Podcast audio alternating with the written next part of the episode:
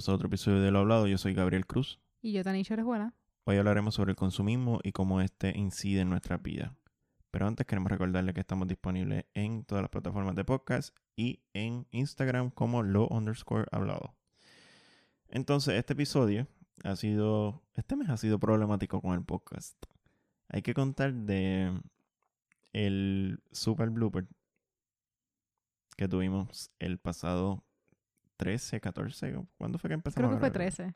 Como el 13 de noviembre, um, nosotros teníamos eh, planificado grabar el episodio que vamos a grabar, que estamos grabando ahora, que ustedes están escuchando.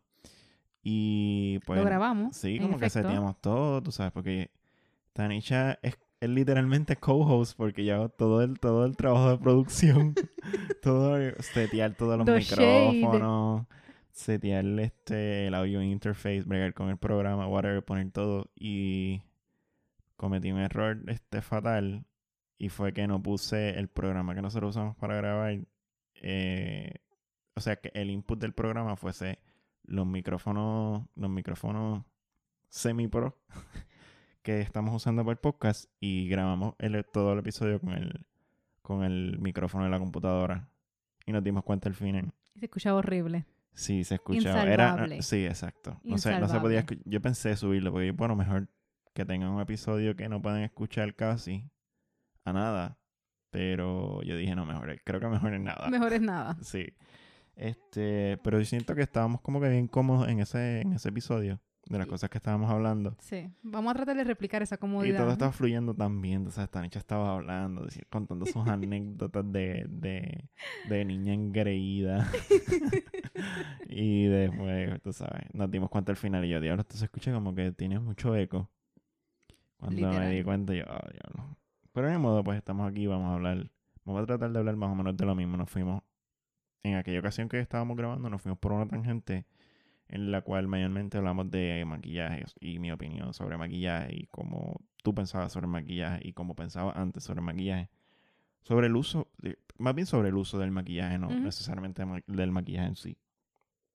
Pero la premisa básica de, del de ese episodio que vamos a intentar de, de grabar nuevamente ahora era este, pensar un poco la, el poder que tienen la, la convención y la publicidad en nuestra vida. Y para propósitos de esta discusión, estábamos pensando eh, convención y publicidad como, como fuerza que actúan sobre nuestra voluntad, sobre nuestra libertad, vamos a poner. Me gusta la palabra. Nuestra elección. Sí, me gusta la palabra más voluntad que libertad, porque libertad es un poquito más complicado. Esto no es un podcast de, filosofía, no nos vamos a sentar aquí sobre a, debatir. Si tenemos libre albedrío o no. Sí, si tenemos libre albedrío o no, sí, ¿qué, ¿qué, es exactamente la libertad? ¿Somos libres, no somos libres? Whatever. El punto es que vamos a, a, partir de la premisa de que sí, en efecto, tenemos voluntad y que somos libres y podemos elegir. Y que esa, esa voluntad de elección libre está constantemente ninguneada, vamos a decir. No, no, no necesariamente ninguneada, pero está luchando con otras fuerzas que impiden su acción. O sea, a lo mejor yo quiero libremente comprarme un refresco. No sé, no sé a dónde voy con este. Esto es un ejemplo totalmente improvisado. A lo mejor yo me quiero comprar un refresco, pero um, la publicidad, y vamos a decir la publicidad en este sentido, la publicidad me limita a cuatro opciones. Pepsi, Coca-Cola, Sprite y 7-Up. Cuando las sodas son mucho más que eso. O sea, hay Fanta. Yo recuerdo, yo no sé si es una soda de este. Le decían algo de piña, era una soda de piña. Y me, eh, las vendían en un potecito de plástico pequeño. No sé si existe todavía. Pero hay una soda, creo que es una soda de piña. Sí, era bien raro. Yo la bebía antes cuando era chamaquito. Um, entonces, ¿qué pasa ahí, no? ¿Qué, está haciendo la publicidad en nuestra, en nuestra voluntad? Estoy como asfixiado. Un poquito.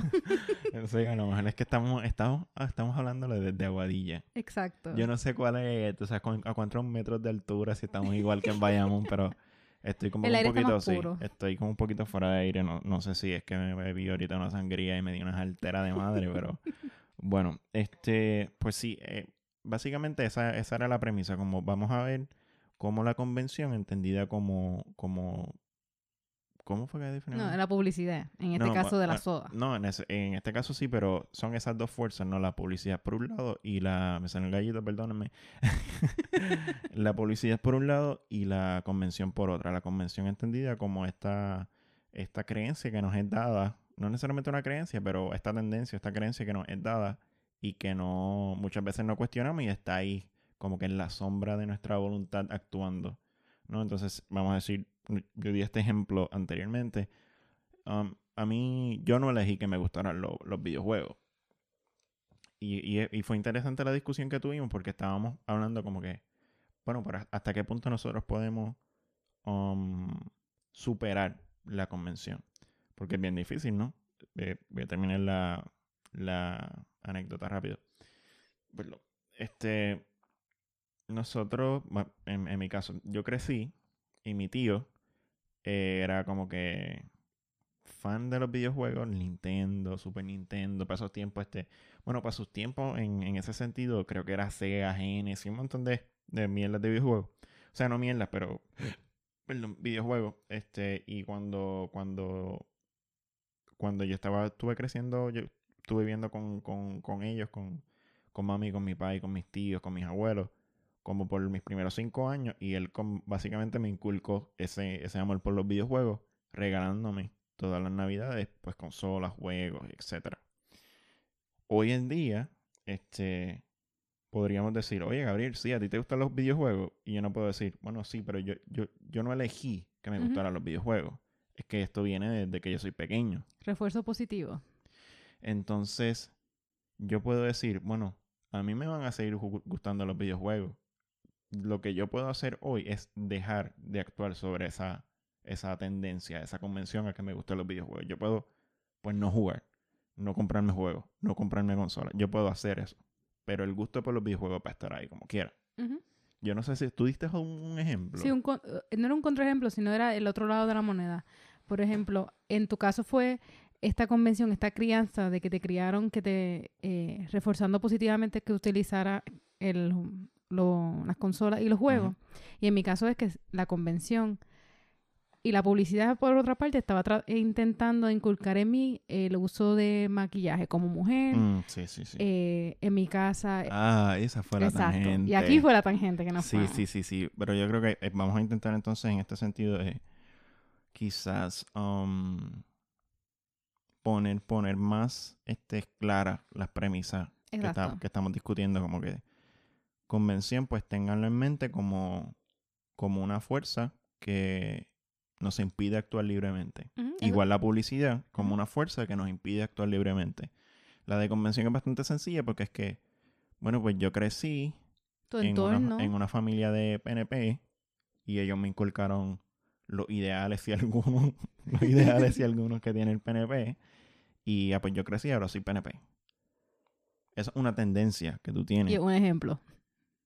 Como que un ejemplo. Y un ejemplo que tú no eres PNP. Ah, no, yo no soy PNP, definitivamente. No, en ese sentido, yo no. Yo nunca me afilié a ningún partido porque mi- mi familia. O. Fíjate, es interesante ahora que lo dices porque. Yo tengo. Mi familia es bipartidista. Mis abuelos, por mi familia por parte de padres son populares. Mi familia. Populares, pero populares Hardcore. populares, vamos a los rallies, banderas, bandanas, gorras, camisas, todo. Y por mi padre, por mi, por mi, por parte de madre, mi familia es PNP. Pero PNP es escondido. Como que no, vamos a decir, No, no, son, radicales, no son no son. PNP radicales, son como que, ah, bueno, pues este es lindo, tú sabes, este habla bonito, vamos a votar por él. Eso, eso, por lo menos eso es lo que yo tengo entendido que, que mi familia por parte de madre. Este, claro, ahora mismo creo que ninguno de las dos partes votan Exacto. o no votaron estas elecciones. Um, porque los dos son religiosos, los dos. Yo no sé si este, por parte de padres son católicos. No, ¿verdad? No son católicos. No me da la impresión que mis abuelos por No parte de padres católico. son católicos. Son cristianos, pero no, no católicos. Sí, mi familia por parte de madre en sí, en efecto, son católicos. Y mami, creo que a mami la bautizaron. Sí. Sí, mami la Sí. bautizaron. El punto es que, ¿no? Este, pensemos, pensemos en la convención como eso, como, pues, yo crecí con eso y a lo mejor ni siquiera me doy cuenta de que tengo una tendencia a hacer X cosa, como ser PNP, o escuchar, o que me guste este tipo de música, o que me gusten este, esta ropa, que me guste hacer estas actividades. O sea, es como yo digo, a lo mejor yo crecí, sí, bueno, en este caso yo no crecí, apenas crecí con papá, pero este, eh, vamos a decir, si yo estoy creciendo y mi papá es fotógrafo, pues hay una posibilidad de que yo crezca con una tendencia que me guste la fotografía. De- o, o puede darse también totalmente lo contrario. A lo mejor mi papá me trató de meter por ojo que en la fotografía y me traumó y ya no me gusta. No, pero hay una tendencia que se crea por la convención. Y hay que, habría que matizar también, ¿no? Hay una convención cultural, hay una convención, o sea, son todas la misma convención, pero podemos ver la convención de distintas maneras. Si lo vemos desde el punto de vista social, pues dependiendo si tú te criaste en un caserío, si tú te criaste en, en si tú te criaste en, en, en Caimito, pues hay un, hay, un, hay un factor social que te va a crear a ti unas tendencias. Y cuando tú estés creciendo, esas tendencias se van a manifestar. Me gusta comer cangrejo. Me gusta comer arroz con habichuela este, y ketchup. Es como- Asquerosidad, pero bueno. Es- puede ser an- tanto conducta como gustos como eh, eh, preferencias. Por ejemplo, si te, si te criaste, naciste y te criaste en la costa, como que costa de verdad, pues te encanta ir a la playa, te encanta ir a la playa, te encanta surfear, vamos a decir. Eh, si, si naciste y te criaste en el centro de la isla, pues, qué sé yo, eh, Te prefieres... escalar montaña, una mierda Iba a decir ríos, pero te, te- te encanta ir a los ríos, este, son, eh, per- usualmente son personas más reservadas. Ujú. Si te, eh, pues todo el mundo sabe la fama de los de Guaynabo, pues si naciste y te eh, criaste en, en Guaynabo, Ajá, las posibilidades de que sí. sea un guaynabito pues son altas. Sí, este... Y todo eso lo que, y todo lo que implica. Pero en el caso del ejemplo que di fue el del uso del maquillaje, que en la convención sí lo... Con una convención social también, eh, porque es el uso de maquillaje, el uso de, de la feminidad. El, uso de la feminidad, no, el... el El uso del maquillaje El como carácter. signo de feminidad. sí. Tanto en mi casa, la convención, la convención o también se puede decir la crianza. Se inclinaba e impulsaba y nos inculcó. Unos modelos, unos roles, Ujú. unas prácticas, unas tendencias Exacto. que, Ah, te, que te definían como esto es ser mujer Y como tú eres mujer. y como eres mujer, eh, bueno, esto es ser mujer y como tienes vagina, pues esto es lo que tienes que ser. Exacto. Y eso es, es una convención también. Es una convención, por, por como lo puedo, como estamos hablando, podemos verlo eh, del punto de vista cultural, del punto de vista social, del punto de vista este eh, interpersonal de, de cómo entre personas nosotros eh, se, se reflejan esas tendencias, porque también va, va a influenciar en qué tipo de amigos, con qué personas nos rodeamos. So, em, eh, piensen en convención como, como eso, como una fuerza que está actuando este, o está no necesariamente obstaculizando, pero que tiene una influencia sobre tus decisiones, sobre tu comportamiento, sobre cómo tú te proyectas en el mundo y cómo actúas en él. Exacto. Yo creo que es una manera bastante sencilla. La publicidad es mucho, mucho más fácil porque es un concepto bastante Comercial. no comercial, pero un, con- un concepto yo creo que entre universitarios bastante, entre universitarios y yo que diría entre, entre todo el mundo. El hecho de que sabemos que la publicidad tiene un efecto sobre las decisiones que tomamos en el día a día, como que cosas tan pendejas como tengo hambre, los fast food que te salen, que, que te aparecen como opciones en tu mente, este, muchas veces tienen, están predeterminadas por la publicidad o el tipo de pasta que tú compras y consumes, este, la comida, la- cuando vas al supermercado, el, el hecho de que yo coja Belvita y no coja, qué sé yo, que otra, otra, otra marca de queso, Brookfield. Brookfield, o que coja Belvita, o que coja este otro, este otro bacon. O que siempre quiera una marca, ejemplo, ah, no, la quiero la salsa Goya. En vez de la, la marca del supermercado, que se en vez de la salsa de cono, no, tiene que ser la Value. Porque es distinta, aunque sea Exacto. exactamente la misma receta. Sí, y, y, y de hecho, ahora que lo mencionas, en el- los productos de Goya también es un, un factor eh, cultural, Sí. porque los latinos son los que consumen Goya, entre comillas, ¿no? Los, los- los hispanos, vamos a decir, para, hispanos. para extenderlo a Estados Unidos. Um, Y en Estados Unidos se ve como unas, eh, un símbolo de que eres hispano. Como que Exacto. Si un gringo va a, la casa, va a casa de otra persona en Estados Unidos y tiene Goya y tiene adobo, cosas así, pues Sí. hispano. No necesariamente puertorriqueño, pero hispano. Sí, sí. O le gusta la cocina puertorriqueña. O le gusta la... por lo menos. Este, Pues sí, pues entonces la publicidad es como, es una fuerza, pero es una fuerza, este, yo diría que no está tan, tan, tan, no es tan oscura, no es tan nebulosa, es como una fuerza que sabemos que está ahí, o sea, sabemos que el hecho de que McDonald's tenga una M gigante, amarilla, tiene un efecto en, en, la impresión que causa esa imagen, ese imaginario que, que, que la publicidad crea que tiene un impacto en lo que nosotros consumimos. Igual pasa con la... Fíjate, un... Voy a contar esto brevemente porque creo que lo conté en el, la vez que estábamos grabando. Yo cogí una clase de... Um, no fue escritura creativa, era reacción... no fue reacción avanzada, reacción, estilo. Reacción estilo. Eh, cogí esa clase en la UPI y la profesora era una profesora, no sé si de Mayagüez, pero su especialidad es en análisis del discurso. Y yo no, yo no sé en, qué punto dentro de la lingüística, si está dentro de la lingüística, si está fuera, pero se menea por ahí como que por la lingüística. Um, y nosotros en ese curso ella es como que nos dio un preview de lo que es el análisis del discurso. Y yo me puse a buscar este trabajo de análisis del discurso en internet. Y conseguí varias cosas. En términos discursivo, vamos a decir, en términos, en términos publicitarios slash discursivo, un gran ejemplo de, de, de cómo la publicidad está constante o cómo la publicidad actúa como una fuerza en tus decisiones es en los perfumes. Los anuncios de los perfumes.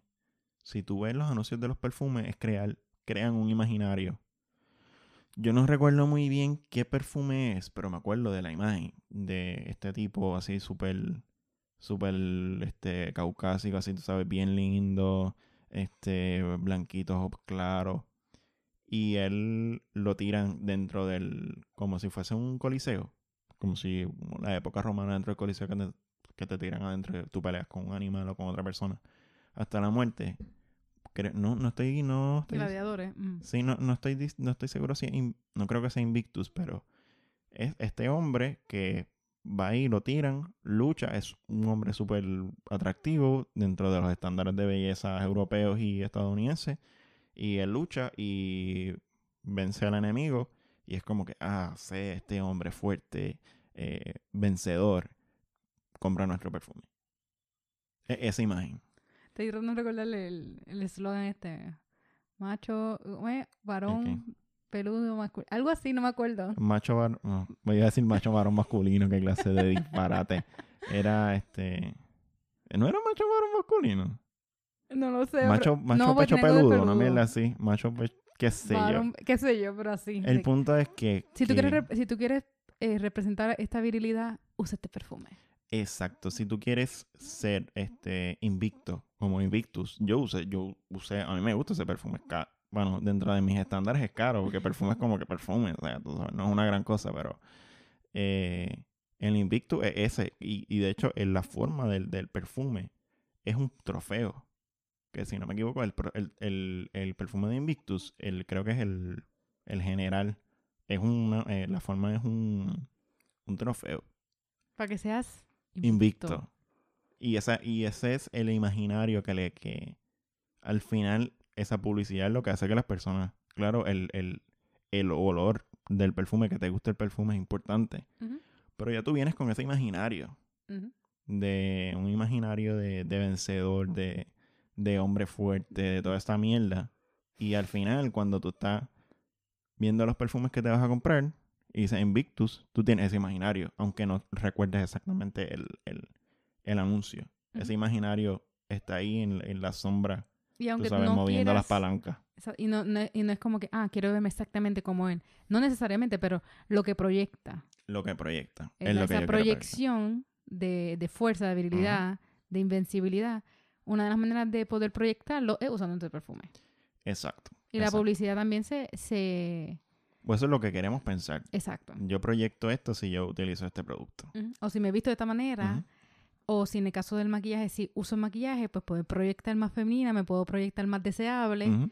así, así como te lo venden en los anuncios. Sí. Entonces, en, términos de publicidad, pues básicamente lo que hace la publicidad es crearte un imaginario para que al momento en que tú tengas que consumir eh, un producto, vamos a decir, si es perfume, pues eh, hay una publicidad específica para perfume, una publicidad para maquillaje, una publicidad para, qué sé yo, productos de pelo. Es como que, ah, mira este pelo tan saludable, mira este pelo tan largo, mira este pelo tan O champú, mejor dicho. sedoso y es- te está vendiendo un champú. Y es como que si tú quieres tener este, esta imagen, te estamos, nosotros te, están, te, te estamos vendiendo el producto, pero al momento de la publicidad te estamos, te estamos vendiendo el producto también, pero te estamos vendiendo la imagen. Te estamos vendiendo el imaginario. Y Este también es el imaginario. Eh, cultivando una, o sea, con la repetición están cultivando un casi una imagen inmediata en nosotros. Por ejemplo, todo el mundo que piensa en colgate o ve algo que diga colgate o ve la pasta dice, ah, sonrisa blanca. Sí. Así que creamos. Colgate no es la única pasta que te puede blanquear los dientes. Colgate es una mierda de pasta. Colgate es lo más basura de pasta que hay en el mercado ahora mismo. Pero el mejor marketing que tiene. No el mejor marketing, es que Colgate yo no sé si logró un contrato en Puerto Rico con, a creer con el diablo. no, con, con, con todas las instituciones oficiales de Puerto Rico y cuando tú estabas en la escuela iba, iba un fucking dentista a hablarte de la higiene bucal. ¿Qué te daba? Pasta colgate, colgate ¿qué te daba? Cepillos colgate. O sea, el, el, el, el- en términos de colgate, pues hay un esfuerzo, vamos a decir, Exacto. corporativo por, por este vender ese producto. Pero, pero, nada, entonces pensemos en la publicidad como eso, entonces como, como una fuerza también que, que no, nos crea tendencia y no limita las opciones. Una, un ejemplo también que yo creo que se ve este, reflejado ese poder de la publicidad. Lo estábamos discutiendo, recuerdo. A la luz del, del documental nuevo de Netflix. De, No, no, no. Bueno, sí, en, en el. De en el- Social Dilemma. Sí, cuando empezamos a hablar de. Cuando grabamos anteriormente y empezamos a hablar sobre estos dos conceptos de publicidad y convención, tú habías visto el. Tú viste el documental de Social Dilemma, yo no lo había visto y lo discutimos un poco por encima. Lo que, lo que quería discutir era, no era sobre Social Dilemma, era, nosotros discutimos un poco hasta qué punto la publicidad tiene un poder sobre tu libertad en, creo que fue en la clase de Kant, de filosofía kantiana. Y una de las cosas bien interesantes que se que salió a la luz en ese curso fue cómo podemos pensar el, este esfuerzo corporativo que se refleja en la publicidad por venderte un producto, cómo eso, em, en conjunción con lo que es el machine learning y toda esta cuestión que se discute en el social dilemma, cómo eso te, vamos a decir, hace tu, tu elección más estrecha. A lo mejor yo tengo, este, estas son todas las opciones dentro de los caminos que yo puedo coger. Tengo 20 caminos, pues tienes, ahora tienes 3 con la publicidad. Los otros caminos están, pero tú no ni los consideras porque en tu, vamos a decir, en, en esa, en esa voluntad inmediata de elección, No son ni opción. yo tengo, cuando yo pienso en fast food, Burger King está fuera de la ecuación, Church. KFC está fuera de la ecuación, Church está fuera de la ecuación, este, Taco Maker está fuera de la, ecuación también. O sea, yo pienso en Wendy, este, McDonald's Y Taco Bell. y Taco Bell. Esos son los fast food que nosotros comemos. Y cuando a mí me da, ay, tengo hambre, estoy afuera, Taco Bell, Wendy, eso es lo que me sale. Yo no pienso en pollo tropical. Es bien raro que yo piense en pollo tropical. Exacto. O pensemos como que, ah, con un restaurante local. Sí, exacto. Entonces es un poco... está- en este sentido, pues, o a este punto estamos discutiendo más bien los efectos de, la, de la publicidad, pero yo creo que pensarlos como fuerza que incide en nuestra libertad de elección es bastante sencillo. Me fui en un viaje y no discutí lo de lo que estábamos lo que lo que surgió en, en la clase estábamos hablando y estábamos hablando sobre las tiendas virtuales. Cómo, cómo cuando tú estás en Amazon, cuando tú estás en Walmart, en la computadora o en el teléfono, cómo eso simula una, una tienda de verdad.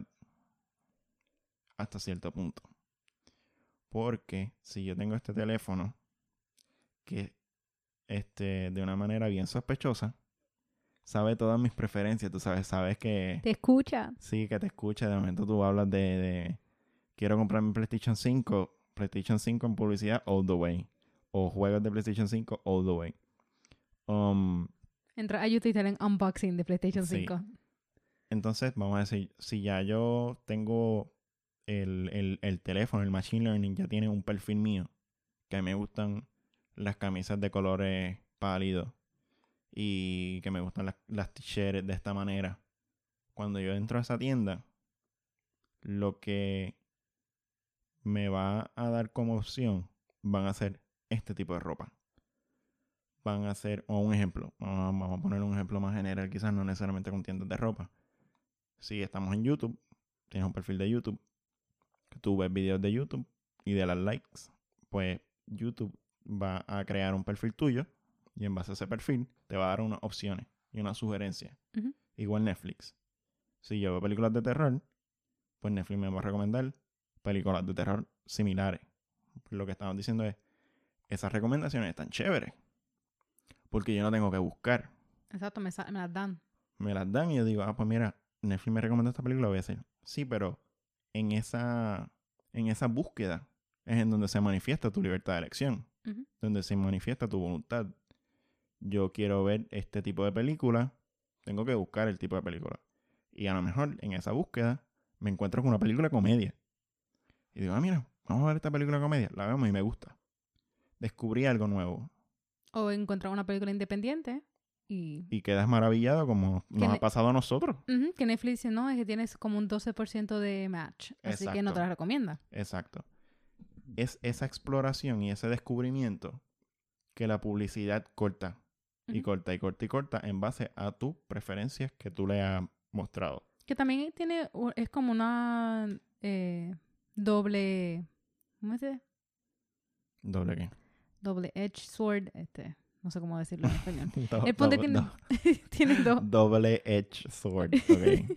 tiene dos, Tiene dos vertientes. tiene dos vertientes, porque por un lado, el hecho de que Netflix, eh, YouTube y, eh, o las redes sociales te recomienden, Ujú. sea en el Explore, en el Recommendation o en la Match de Netflix, te ahorra el tiempo en buscar. Porque dice, según lo que, tú, lo que tú has visto y lo que tú le has dado like, vamos a recomendarte esto, te estamos ahorrando el tiempo de búsqueda. Claro, te, limi- te, te limita en el hecho de explorar y encontrar una joyita que bueno, no te eso no te lo dije. Netflix, eso lo acabo de decir yo. Sí, sí, pero por otro lado, yo escuchaba, yo he escuchado como que, o sea, no lo escuché. Yo lo escuché eh, un audiolibro hace mucho tiempo y era sobre ja- eh, hábitos y qué sé yo. Y citan un estudio que aparentemente, mientras más opciones uno, el ser humano tenga enfrente, tiene el, el, el choice fatigue. De que mientras más decisiones, decisiones tienen que hacer, mm, es como que mentalmente te cansa y termina o no cogiendo nada o cogiendo la primera cosa. Que si en la... Y estaban hablando referente a marketing. Como que si tú quieres vender, en vez de ofrecerle 20 velas, ofrecerle 3. Y, de esas, y es más posible que de esas, de esas Que tres compre. co- que compren, si son tres, a que compren 20. Claro, pero es- hay que poner en, en consideración que yo no he leído el estudio y no sé el estudio específico que está dando referencia, pero en teoría es una teoría de marketing, es una teoría de publicidad, es una teoría de hay que simplificar las cosas porque compren. en la medida en que sean más simples hay más posibilidad o aumenta la, la- la probabilidad de que la persona compre el producto. Vamos a ver, tú te pones nerviosa cuando tienes 20, 20 jap- opciones de jamones por escoger, tú te pones nerviosa cuando tienes 20 compañías de teléfono. Pero no es nerviosa, es si O- o tú quieres pasar el trabajo. Exacto. De ver cada una de las opciones y escogerle de cada una de esas O opciones. simplemente, simplemente no necesitas el producto y te das de cuenta cuando, espérate, que hay 20 jamones, yo tengo dos en casa, no necesito comprar más pero jabones. eso, eso es lo que... Esa es la estrategia de marketing. Porque eh, mientras más tiempo la- el cliente se tome en considerar todas las opciones, las posibilidades de que compre son bajas. Van disminuyendo. Porque está reflexionando de si las quiere o no las quiere. Exacto. Porque entre comparar una vela con la otra, me doy cuenta que no necesito ninguna. Exacto. Pero cuando sí. tengo tres, mientras más rápido, oh, de esta serie sí me gusta esto, que me la llevo ya. Sí, esa, esa, esa, por eso digo que es una, es una, es una teoría de marketing o de publicidad que está ahí con una función, vamos a decir, este, sin duda, sin duda es cierto. Porque no, no es lo mismo que yo vaya a comprar una computadora, una computadora y tenga 20 opciones o que tenga tres opciones y que esas tres opciones hay más posibilidades de que la compre. Um, sí, sí, no necesito el producto. Si lo necesito, hay 20, yo voy a ver las 20. Voy a Exacto. Bueno, en, en Si lo teoría... necesito y tengo budget. En teoría, pero esta, esta es la cosa también, porque si yo voy a comprar una computadora, tengo 20 opciones, 20 opciones, perdón, 20 marcas. Y yo digo, ok, este, pues voy a- necesito una computadora. Voy a buscar una computadora. Uno pensaría, yo pensaría de esta manera. Este, bueno, pues de esas 20 yo voy a elegir la mejor. Y uno no elige la mejor, incluso cuando tienes opciones, uno elige la que mejor publici- publicidad Exacto. te haya entrado en la mente y en tu subconsciente. Es como que a realmente mejor- piensa. Ujú, Perdón, que te, te Ah, like, realmente piensen, si van a que sea Best Buy y ven una Apple al lado de una computadora de una marca que nunca han escuchado en su vida, Ujú. se van a llevar la Apple. Si tienes el budget. Si tienen el budget. Ok, vamos Sí. con HP. Si tienen un HP y otra marca que me ha pasado un montón de veces, especialmente con los televisores, Hay un montón de marcas de, de computadoras. O sea, Pero- no hay un montón, pero hay muchas. hay una variedad. Y sin embargo, la, la promo es HP, Dell, Ujú. Ace y Apple. Como que tuve, o es- yo creo que es más fácil en televisores. Como que si ves Samsung, tú sabes que es bueno, pero ves un plasma de una, qué sé yo, TGL y uno dice, ¿qué diablo es? ¿Una porquería? Pa, ni la Sí, considera. sí. Eh, Y a lo mejor, a, a lo mejor es hasta igual a lo mejor el producto. Sí no. es del mismo Samsung, pero con otro nombre. Es, no, exacto, en muchas ocasiones eso, muchas, bueno, en términos de fotografía, yo tengo entendido que las cámaras o los sensores de las cámaras los hace Sony casi todo.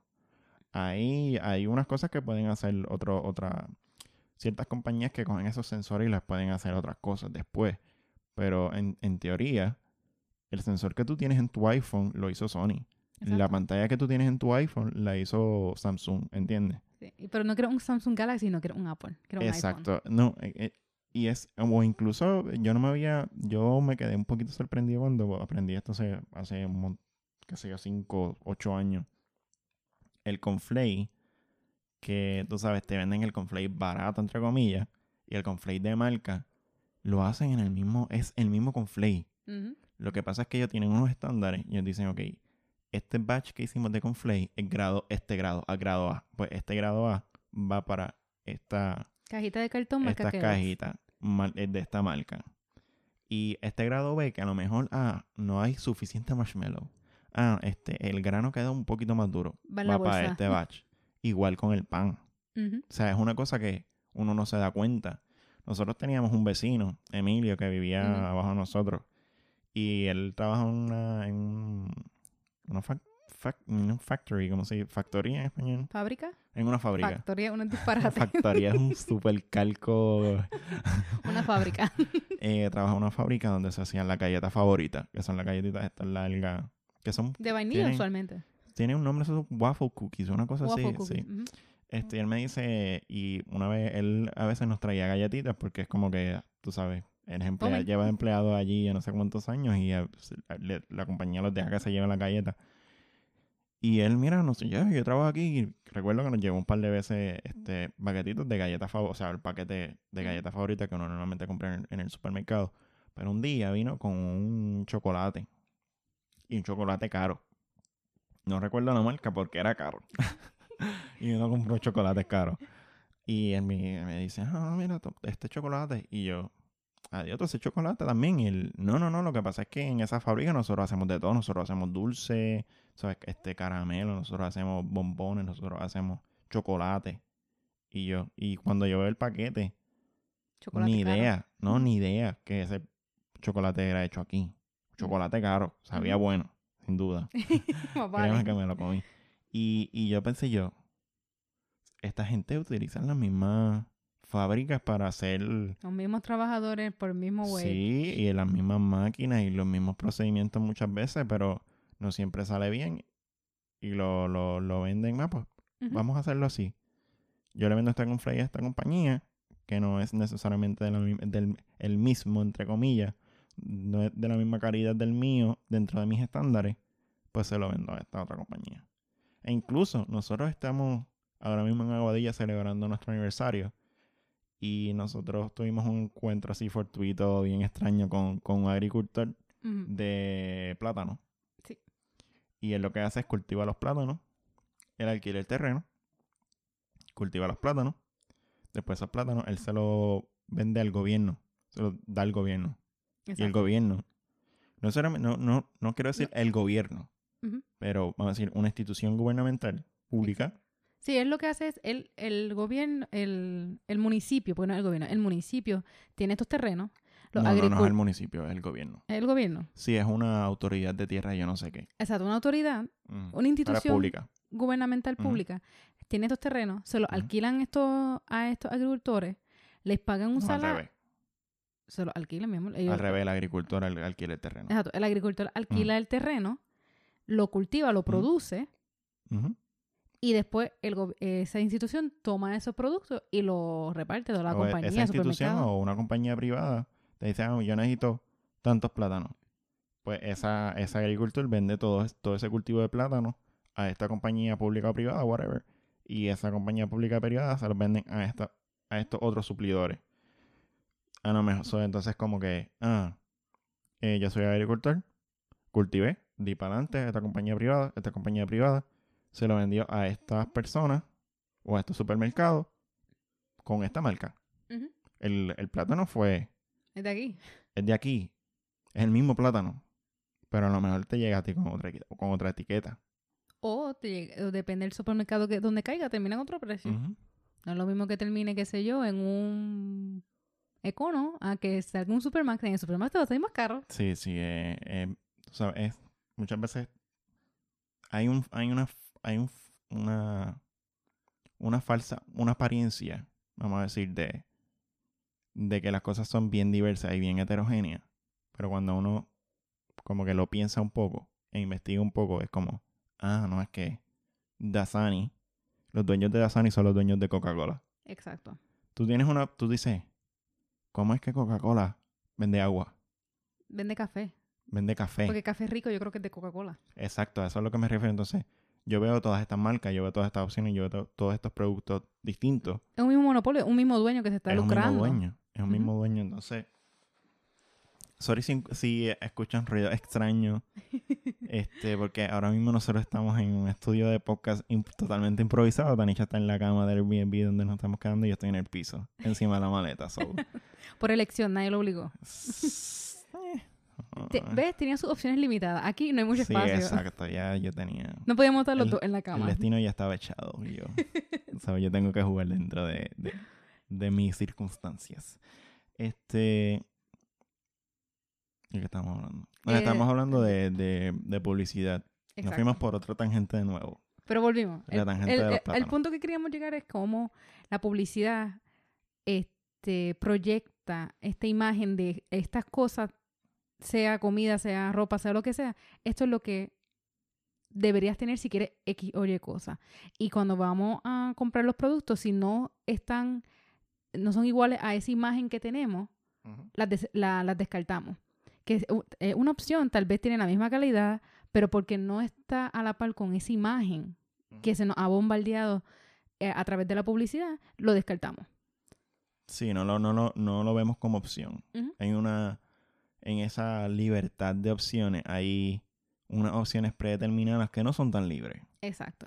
Y eso es lo que yo creo que yo creo que es importante. Yo creo que cuando yo lo aprendí en la universidad fue como que, oh, espérate, como que Me han manipulado todo este tiempo. soy mis tendencias, o sea, en, en, en mis tendencias se manifiestan en la manipulación de la publicidad y en la tal vez la fuerza de la convención. No, yo no soy tan libre, no es como, no, porque yo me quiero vestir así, yo soy rebelde y me pinto el pelo de este color y me hago estas cosas a mi cuerpo. No, no, es que hay una, hay una, hay una, en esas tendencias, en ese comportamiento, no es tan libre. Y hay una, una, una fuerza que te están inclinando a ese lado de la balanza. Inclusive, yo luego de haber grabado el intento fallido de este episodio, me eh, pensé en sobre la ironía de que, especialmente en actos, como que yo hago con mi cuerpo lo que me da la gana, así que me voy a hacer este tatuaje. Pero también es una convención de que las personas rebeldes dentro de esta cultura lo que hacen es hacerse un tatuaje, porque eh, se ha hecho esta asociación de que una persona rebelde se hace tatuaje. Entonces, ¿cuán libre realmente fue Sí, esa esa, es decisión? la, esa es la cosa que... No sé si le llamaría convención... No sé si llamarle convención a ese ejemplo que le diste, pero para... para- en, en, en términos prácticos tiene el mismo efecto. Mm. Porque es, nosotros nos creemos, nos creamos que tenemos este imaginario Nos creemos tan originales. tenemos este imaginario y tenemos un imaginario de, de rebeldía. Y pues la rebeldía es hacerse tatuajes, pintarse el pelo rojo o de Hacerse colores piercing. extraños, hacerse piercings, escuchar rock, ponerme Emo. ropa que se supone que no me ponga o, o vestirme de una manera que se supone que no me vistas para esta ocasión. Es como que, ah, no, si yo soy bien punk rock y yo me voy en traje de baños para la boda. Ah, es como que, es como que es algo así, ¿no? Porque e- es, y, y podríamos hablar entonces, me, me gustaría hablar de, de cómo, cómo podemos superar la convención. Cómo podemos superar esa, esa, es- esas dos fuerzas de las cuales estamos hablando. Por un lado, la fuerza de la convención, por, por otro, la fuerza de la publicidad, que no son dos fuerzas distintas. Porque bien podríamos hacer, podríamos hacer, trazar el hilo. Y que la publicidad se aprovecha de la convención. Sí, y recuerdo que estábamos hablando del ejemplo de De el King vendiendo am- tostones, una tostones. mierda así, sí, como, como, como la, no quiero decir las industrias, pero esto, eh, como el mercado ha visto en, en la convención cultural una, una posibilidad de explotación. Los puertorriqueños, si yo les pongo este anuncio gringo que no se relaciona directamente este, a ellos, disminuye la posibilidad de que compre el producto. Pero si yo, tú sabes, le pongo bomba y plena Exacto. a este hamburguito con, con el queso, tú sabes, el queso normalmente estaba así, pues ahora se lo doblo y le pongo dos. Y le pongo un poquito de plena, un poquito de bomba, Le pongo un B gigante atrás un B gigante y para afuera. y para afuera. Y tú sabes, al final también le pongo, y puedes poner, este, y pueden ir y probar nuestros tostones, como, tú sabes, ahí, ahí.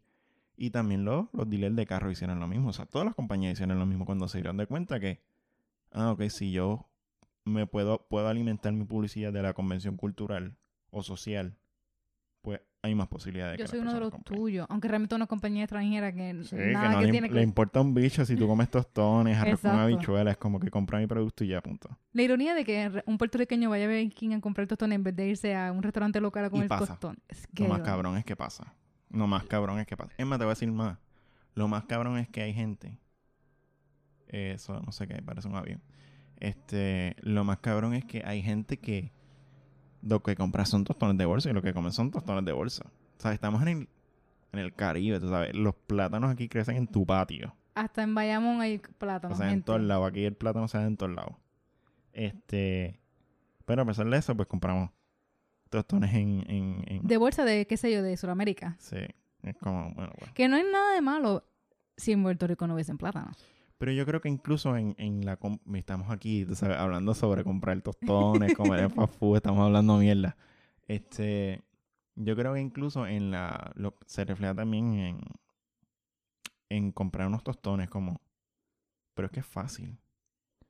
Yo quiero la vida simple. Yo quiero la vida fácil. ¿Cómo, cómo se nos ha abocado?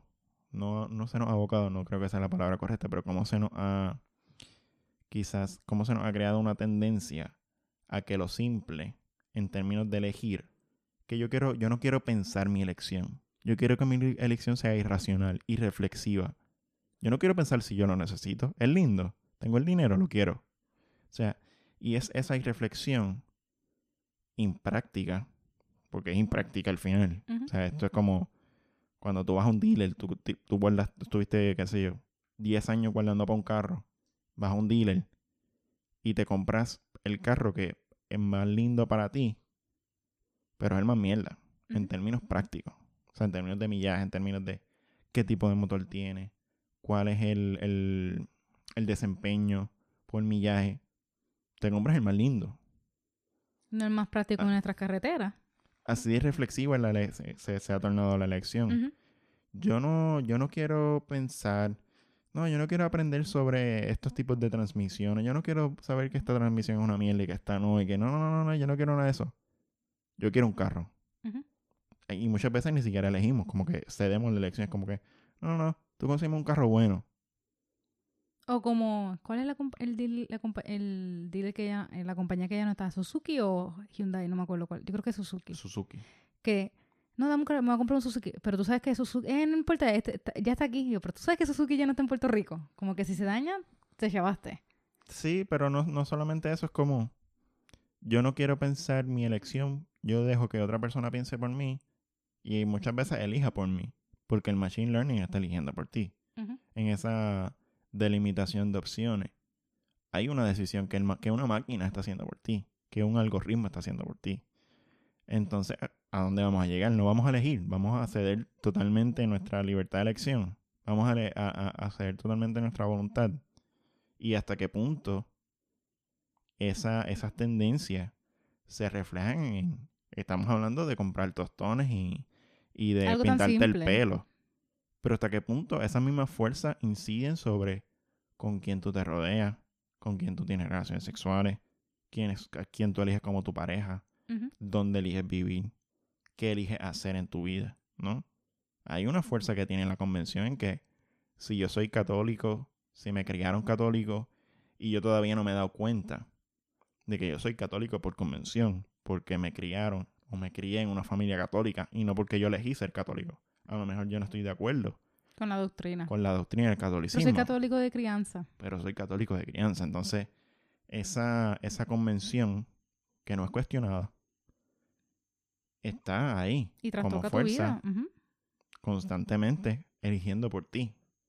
Entonces, así es como queremos vivir, como que queremos ser libres, porque estamos en, en, tú sabes, en el mundo contemporáneo, la libertad es como, tú sabes, el discurso. Es el discurso, es como que, ay, pues vamos a privatizar. Pero mira, ahora vas a tener más opciones. Vas a ser más libre en tu elección en el mercado. Antes podía, antes solamente estaba la telefónica Puerto Rico, pero mira, ahora tienes claro. Pero mira, ahora tienes Liberty. Pero mira, ahora tienes estas otras otras opciones, más opciones. Pero al final son tres opciones pre- Exacto. pre- pre- predeterminadas por el mercado. Y es como, te están dando la ilusión De, liber- de opción. de libertad, de, De- li- de opción, de, de li- elección. de que tú puedes decir, ah, bueno, pues yo, obviamente yo puedo escoger a- de quién va a ser mi proveedor de internet. No, sí no. Sí, Exacto. tú eliges, pero de estas tres determinadas. De estas tres Exacto. predeterminadas.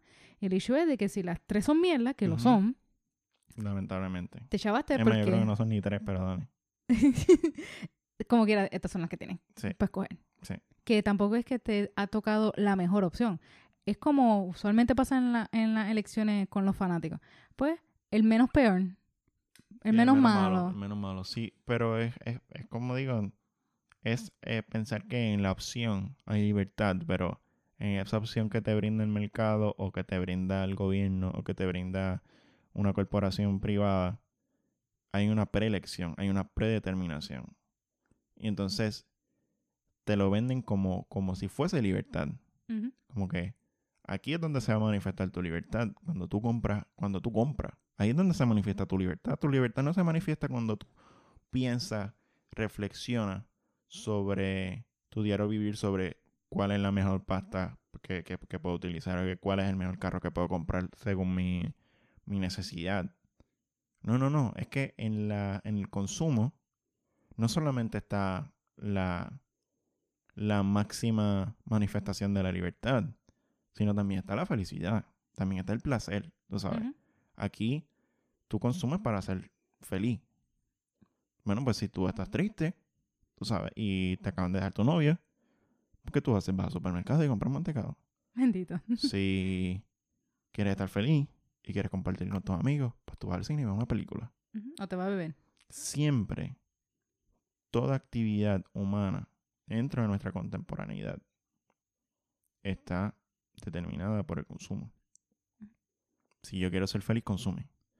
Si, ah, este, y al final hay, hay un, no, no, no quiero llamarle felicidad, pero hay un placer.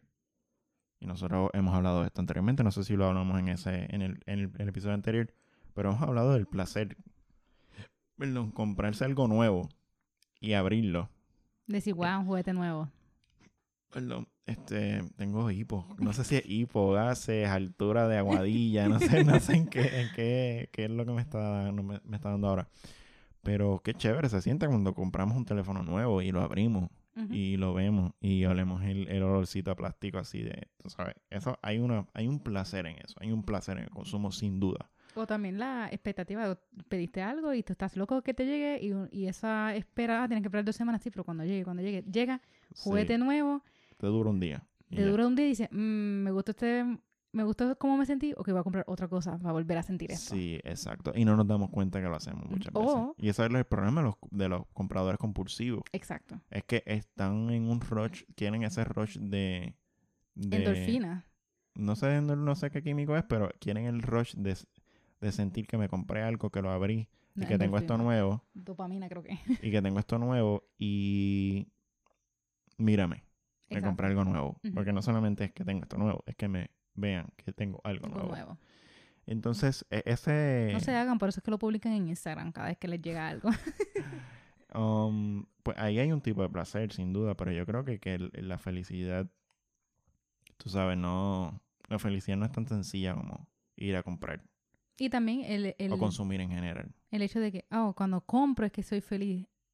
Pero es que comprar es un acto eh, concre- concreto. O sea, compraste y eso pasó ahora y ya se acabó como que. Sí, Pero, y entonces por eso es que se vuelve una adicción, porque para mantener esta felicidad, si pensamos la felicidad como un estado prolongado de gozo, placer o como le quieran decir que es la felicidad, o estable, no necesariamente Estable. prolongado. sí. con, en- con consumir, eso no se logra porque tienes que estar constantemente Sí. entonces consumiendo para estar... Pero es que estamos Feliz. constantemente consumiendo. O sea, si te das cuenta, como te, como te digo, en todo ámbito de nuestra vida, en términos sociales o, en- o incluso en términos individuales también, nosotros consumimos siempre. Sí. Y no es un consumo de ir a la tienda, es un consumo de entrar a las redes sociales. Ahí hay consumo también. Ujú. Hay un consumo de, me gusta esta palabra, hay un consumo de contenido, entre comillas, ¿no? tú estás consumiendo también y tú estás generándole dinero a otra persona cuando Exacto. tú estás consumiendo. O sea, el consumo es- está cuando tú prendes el televisor, pero también está cuando vas a la tienda y compras. Tú sabes, entonces, No solamente con el billete, pero tu tiempo y tu energía y tu atención. exacto. Entonces, parecería que lo único que existe como actividad significativa en el mundo actual es el consumo. Pero no, tú no consumes cuando vas a un parque. Exacto. Tú no consumes cuando a lo mejor yo quiero reunirme con mis amigos y vamos al parque allí, tú sabes, Sin comprar nada, ir ahí, sin comprar nada. sueltan eh. los celulares Sí, y hablan. Y hablamos, o nos reunimos en... Bueno, ahora no se pueden reunir Ah. en ningún lado porque está el COVID, Todo pero el mundo por su casa. la- idea es cómo se pueden, cómo nos podemos salir de ese ciclo de consumo Que nuestra fuente de placer no sea el consumo. y ver otras opciones. ¿Qué otras opciones? Yo puedo ir a la plaza del mercado y reunirme con, con los viejitos y jugar un juego de domino. Ser feliz dentro de ese, de ese momento, ¿no? Y reconocer que hay actividades que se pueden hacer que te producen el mismo grado de placer y de gozo O quizás más. o más. O, o sean experiencias y actividades más enriquecedoras que consumir, sea monetariamente eh, comprando cosas o sea eh, consumiendo contenido en las redes sociales, en YouTube, en películas, as- dándole un profit a, a- a un tercero. Una ganancia. Una ganancia, perdón, a un cuando tú hablas inglés. Porque yo, yo, de hecho, dice que soy bien purista, pero yo trato de que sí. Existe la palabra en español, Úsala. úsala en español. Yo no. Pero yo creo que es, es un ejercicio que, que rinde fruto cuando uno escribe. Cuando tú Mm. estás escribiendo formalmente, se, el, el- es, eres más ágil al escribir porque te sabes. Tienes esa tendencia, no esa tendencia, pero ya tien- pusiste en práctica tener ese registro. Y cuando estás escribiendo, no es como que, ah, espérate, ¿cómo se dice esta palabra en español? Es como que, cabrón, ¿de qué tú hablas? Tú eres hispano. español es tu, tu- tu lengua materna, tú sabes. No, cómo- alternancia de código es bien alta. Ay, alternancia de, de, de vagancia. Este. Pero ahora que estás diciendo, vamos a unir un poco porque nosotros hemos tenido estas conversaciones. Muchas de las conversaciones que hemos tenido aquí ya las hemos tenido.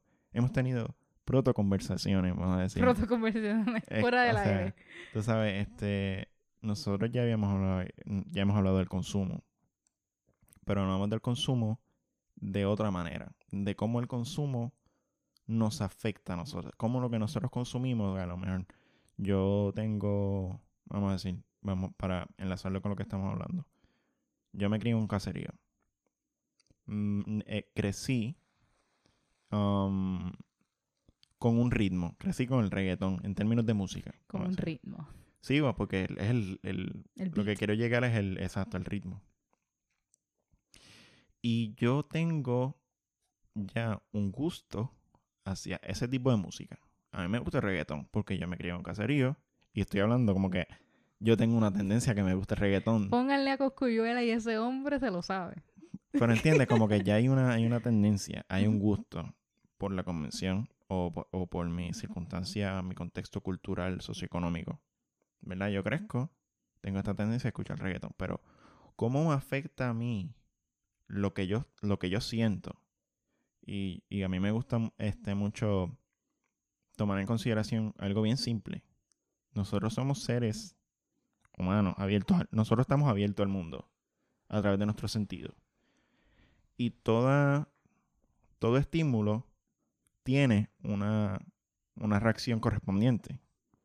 Si yo estoy este, en mi carro por el expreso y yo veo un perro atropellado y sigo guiando como si no, ahí hay una reacción a ese estímulo.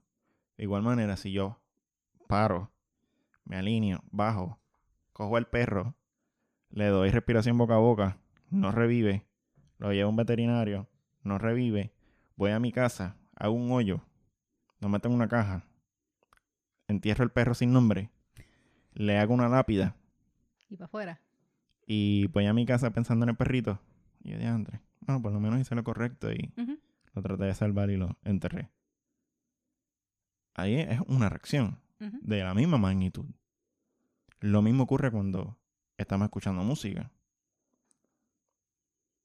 Y, yo nu- nunca he entendido esto. ¿Cómo tú escuchas reggaetón a las 8 de la mañana? Oh my God. O sea, hay gente, o sea, gente que, bueno, yo me levanto, me baño, whatever, cojo la guagua, voy al tren. 7 de la mañana. Un tipo con reggaetón en los oídos, todo lo que da que yo lo escucho, estoy sentado, tres, tres asientos de él y está con el reggaetón encendido. ¿Qué, ¿Qué efecto tiene eso que esa persona está consumiendo ahora en, su- en lo que siente? y, como cómo- que- y por extensión, cómo se comporta. y cómo se comporta, exacto, porque tú sabes, si tú me dices, diablo, tú estás escuchando sin bandera a las 7 de la mañana, tú te quieres matar. O sea, es como que tú quieres, full. tú quieres morir. Tú no te vas a montar en el tren, tú te vas a montar en, la, en las vías del tren y el tren te pasa por encima. O sea, eso es lo que está pasando por tu mente ahora mismo. ¿Cuándo te está- dejaron? Exacto, entonces, esa es la, esa, nosotros tuvimos esa conversación, esa conversación porque yo soy, este, y esto tal vez, este, se ha interpretado como una cosa negativa, pero yo soy bien prejuicioso. A mí me gusta, el prejuicio para mí es importante, porque el prejuicio me brinda un perfil preliminar de lo que tú eres, o de, o, o, o, o cómo tú te comportas, o cómo posiblemente tú te comportes. Es, es bueno en sentido práctico en el que si yo estoy caminando y esto creo que esto fue un ejemplo que dio Ford en una clase un profesor de la universidad, un profesor de filosofía. Si nosotros estamos caminando en San Juan y tenemos que cortar por un por un callejón para llegar a mi casa. Y tengo o cortar por el callejón o dar la vuelta completa, o sea, cortar por un callejón oscuro, mojado, sospechoso o dar la vuelta por Más donde hay luz y donde hay gente, pero me toma más tiempo.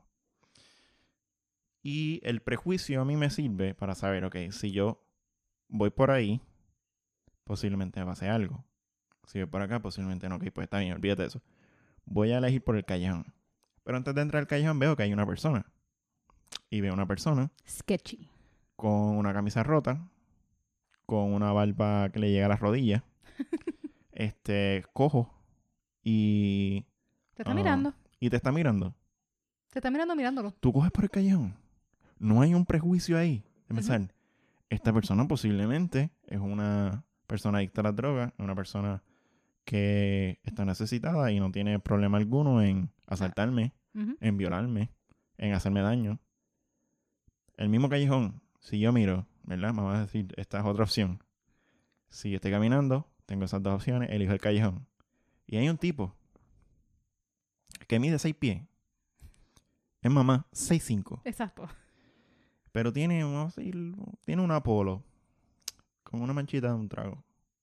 está caminando medio extraño, pero se está riendo. Yo cojo el callejón. Ahora, ahora.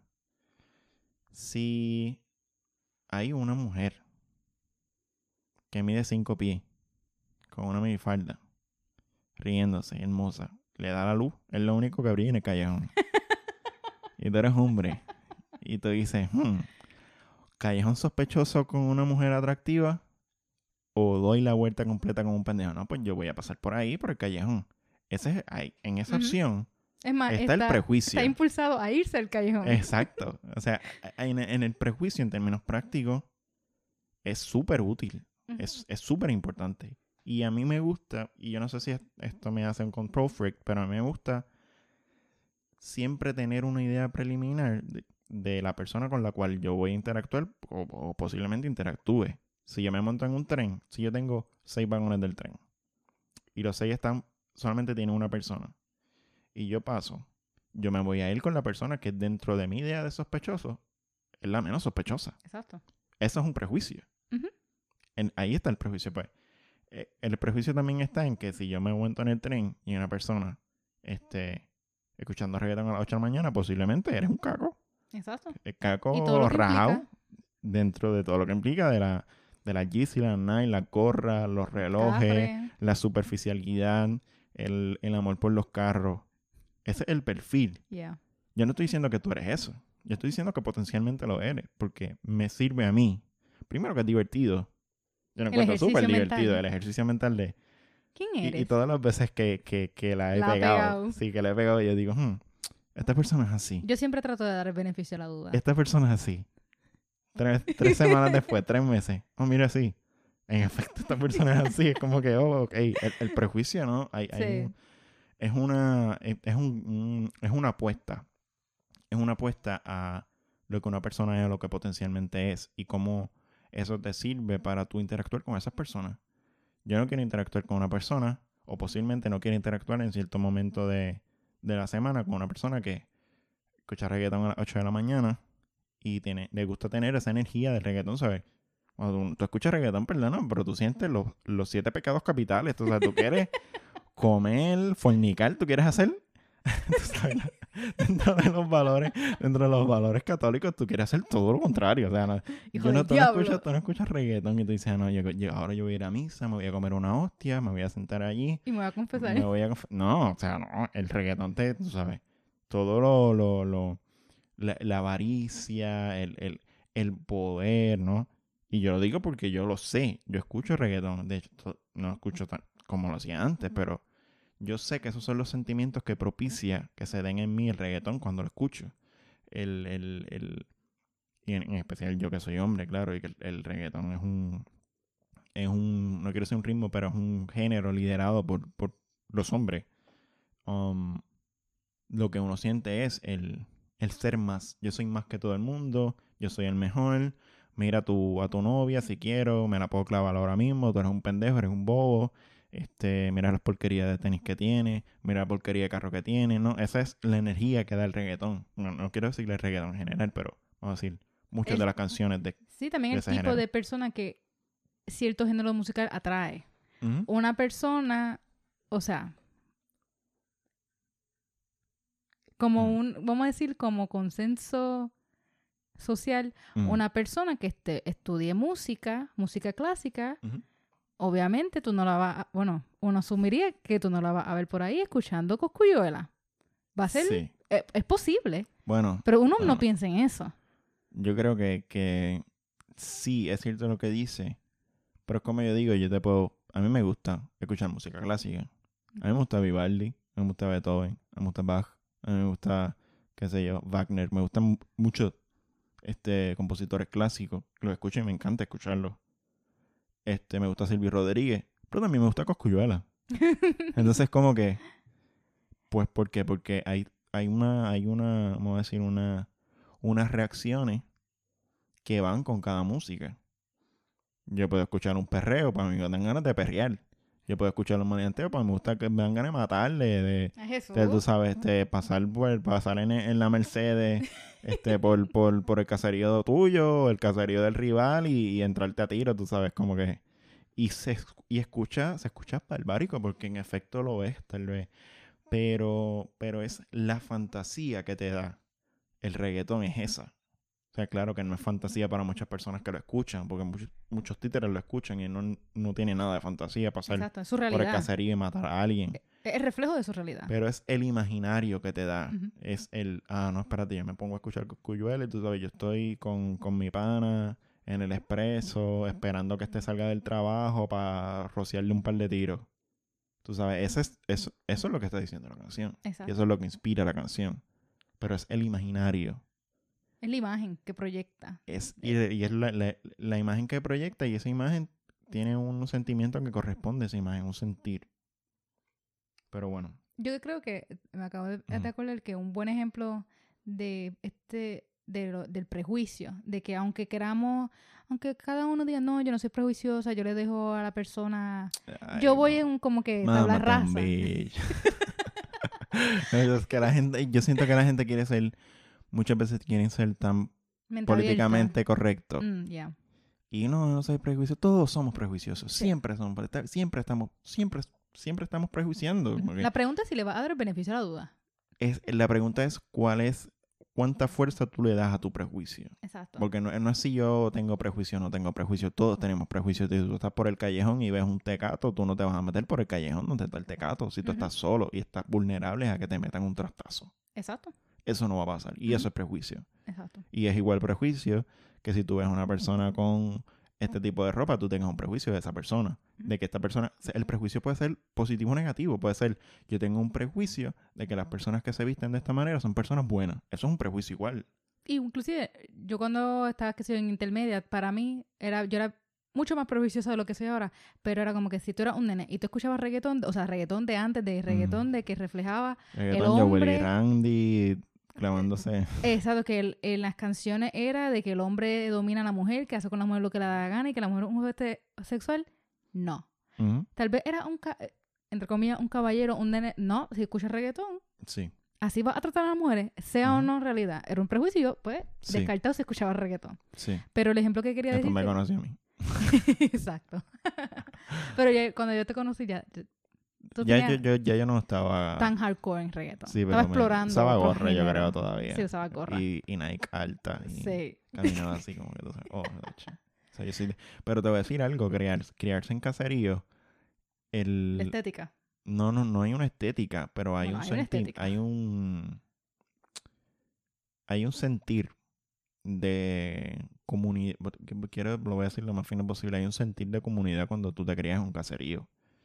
Si yo estaba en la escuela o de camino caminando por ahí y venía un pendejo a darme un trastazo a mí a, a joderme, yo decía, papi, yo soy de Monterrey.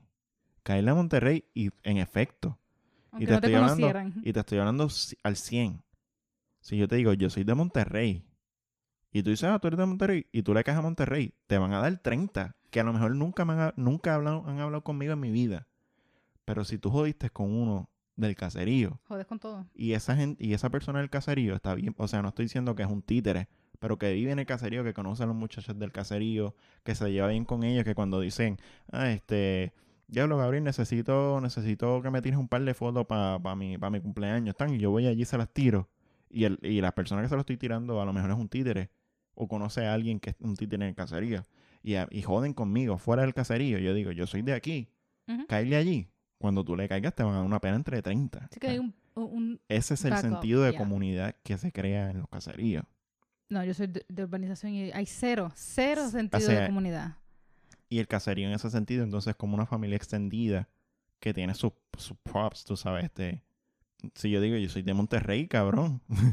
tú sabes, este, hay, hay una implicación ahí. Espérate, este tipo de Monterrey hay que... Cógelo suave. Sí, Cógelo suave. este, Era vacilando. y si ah, no te importa nada, sí, pues toma, caerle en Monterrey este día.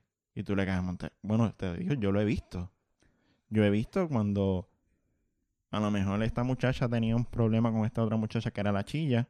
Entró al caserío sin cojones le tiene. Se puso a gritar allí. Te voy a llamar los guardias, canta puta, que sí esto. ¿Sabes qué vinieron? Las May y las hermanas de los títeres y le cayeron encima, le tiraron con bloques al carro y todo. Jesús. O sea, esto yo lo he visto en el caserío que esto pasa. Por lo menos yo lo he visto y yo lo he experimentado. Pero bueno, Nunca, hemos llegué, nunca llegué al ejemplo que te quería decir de prejuicio. ay, perdón. Porque un día hablando de... Fue en, Mm. la última clase de teatro que tomaste en la UP. Eh, cómo se introducía, cómo el profesor introdujo a los estudiantes. Como... Que el que- pro- que- Pues en esa clase tú me estabas contando es que Esto un decía ej- que high school. no, no, no, en la universidad, que esto es un ejemplo Ah. perfecto de prejuicio. Ah, sí, sí, sí. Tú El- dices el profesor, se me olvida el nombre de él, pero sí. Es un No profesor bien conocido en la UP y bien querido. Es, es teatro? un tipo súper brutal. No me acuerdo el nombre. No me acuerdo el nombre. Pero él presentaba a los estudiantes como que, ok, te toca a ti. Ok, ¿qué ustedes, tu nombre, fulano. Ok, ¿qué, qué ustedes piensan que fulano estudia? Por Sí, tu sí. apariencia. Lit, eso es prejuicio full. Tú, el- tú no puedes hablar ni nada, te miran Que es súper ilegal. No ilegal, pero esto va en contra del reglamento. un poquito. Era como que tú estás... Sí, sí, sí. Sí, Sí, güey, yo, yo tuve este profesor que el primer día nosotros llegamos, todo el mundo se sentó y él dice, bueno, yo voy a decirle un nombre. Este, y ustedes como que van a... Dígame la historia. Dígame, no, díganme la historia, díganme de quién es este nombre. Lo hizo de varias maneras, pero la manera que lo hizo fue que yo voy a pasar lista, este, y ustedes alcen la mano y van a decir qué estudian y qué les gusta hacer, pero no lo digan hasta que yo los mande.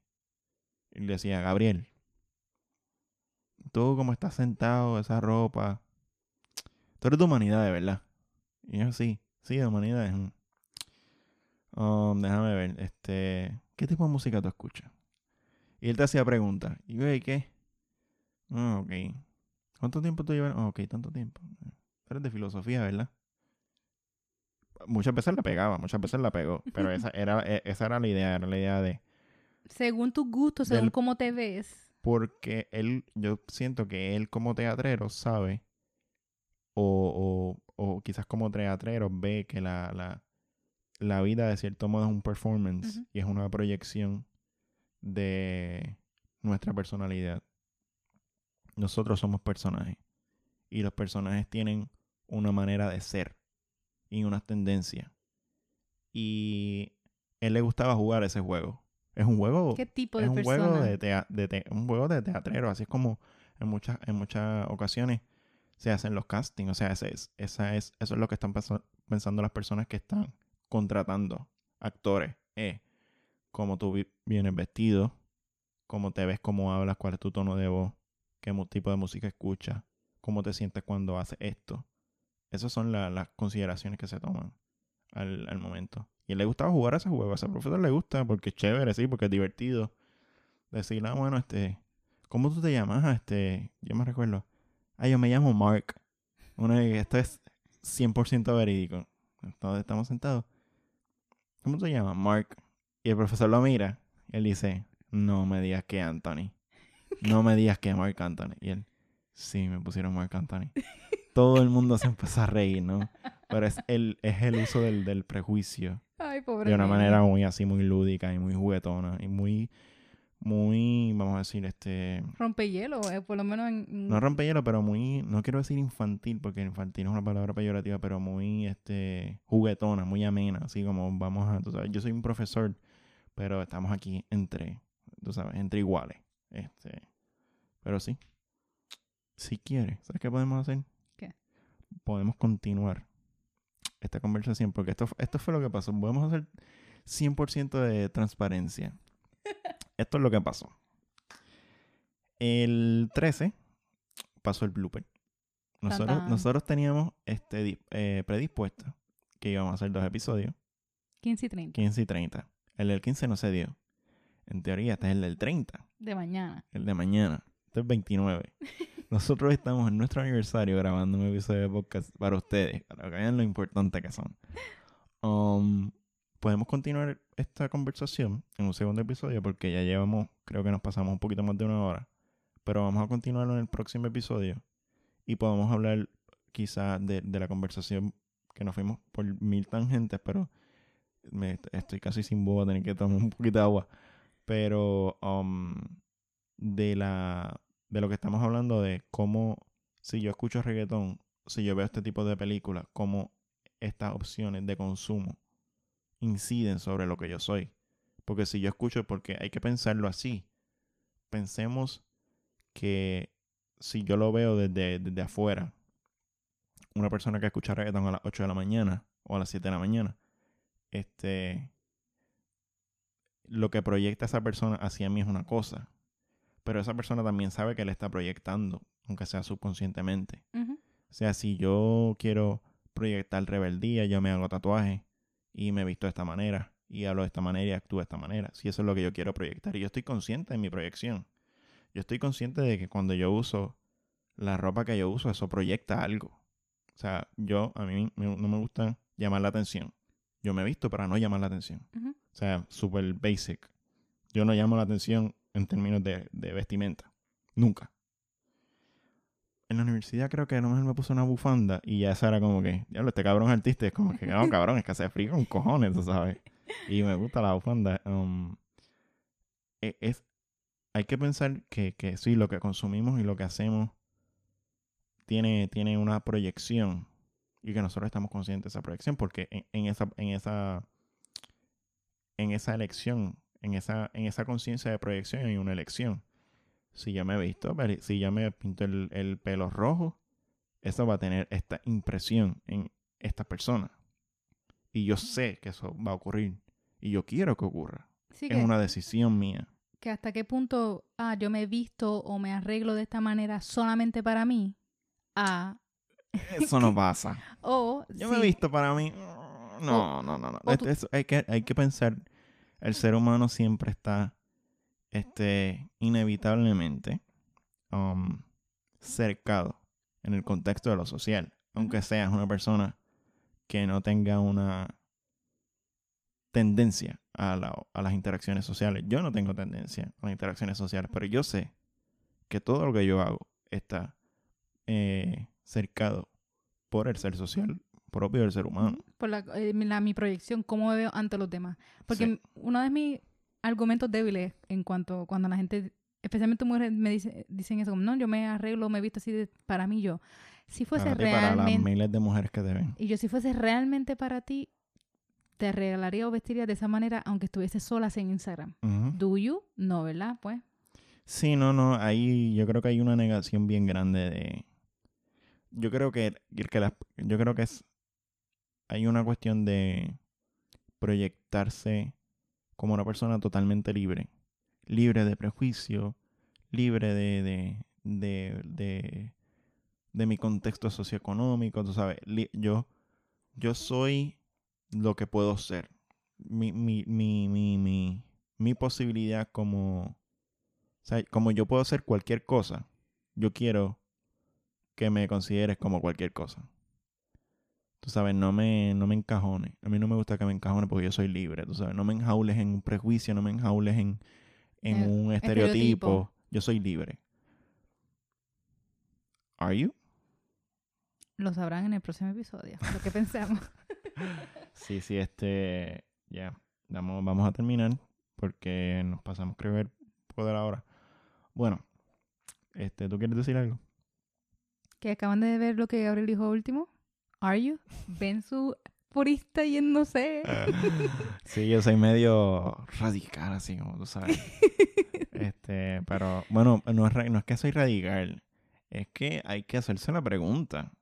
Porque partimos de la premisa de que somos totalmente libres. Sí, Somos, me estaba tú refiriendo a tu uso del inglés, pero también. Ah, ok, sí, sí. Bueno, no, bueno, si vamos a hacer code switching, tengo que hacerlo completo. O sea, no es que digo, Artu. este, um, pero sí, este, nada, gente. Nos vemos, vamos a... Nosotros nos vamos a quedar, pero ustedes nos van a escuchar. Sí, ustedes nos van... Si llegaste al final de este episodio, pues el próximo episodio va a ser una continuación de este en, en gran medida. Así que, nada, este, esto no ha sido todo por hoy porque vamos a continuar. Grabando, aunque ustedes no nos escuchen hoy. Sí, este, y los vamos a publicar los dos el 30 para, o sea, mañana vamos a programar la, pues mañana es nuestro aniversario, como que Exacto. vamos a programar que salgan los episodios mañana por la tarde, posiblemente a las 5 o las 6, Ujú. este, y que salgan los dos a la vez y que tengan el mismo título, el mismo Parte título, parte parte 1, dos. parte 2, sí, para que, Cuando vayan a hacer, qué sé yo, este, a lavar ropa, en lo que esperan en la lavadora, escucha los dos. Bueno, escuchas uno, ya lo sé, tú estás porque en tres horas haciendo, lavando ropa, pues como... Cierto, con un cafecito y te sientes escuchando. Ya, este, pero nada, gente, esto ha sido todo por hoy. Recuerden que estamos disponibles en todas las plataformas de podcast y que estamos disponibles en Instagram.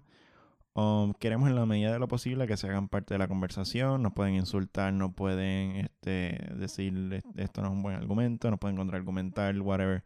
La cuestión es, este, ahora que nosotros podemos eh, poderlo hacerlos partícipes Exacto. de, de la conversación y no se sientan como que están así siempre a que hay una pared, que hay una pared entre la conversación que nosotros estamos teniendo aquí ahora y ustedes que escuchan esto a lo mejor cinco días después de que salió y dentro de otro contexto totalmente distinto, nos estar lavando ropa, whatever. Este, y nada, esto ha sido todo por hoy. Este, no se me olvida nada, no. Um, este ha sido otro episodio del Hablado. Yo soy Gabriel Cruz. Y yo, Tanicho Rejuela. Hasta la próxima.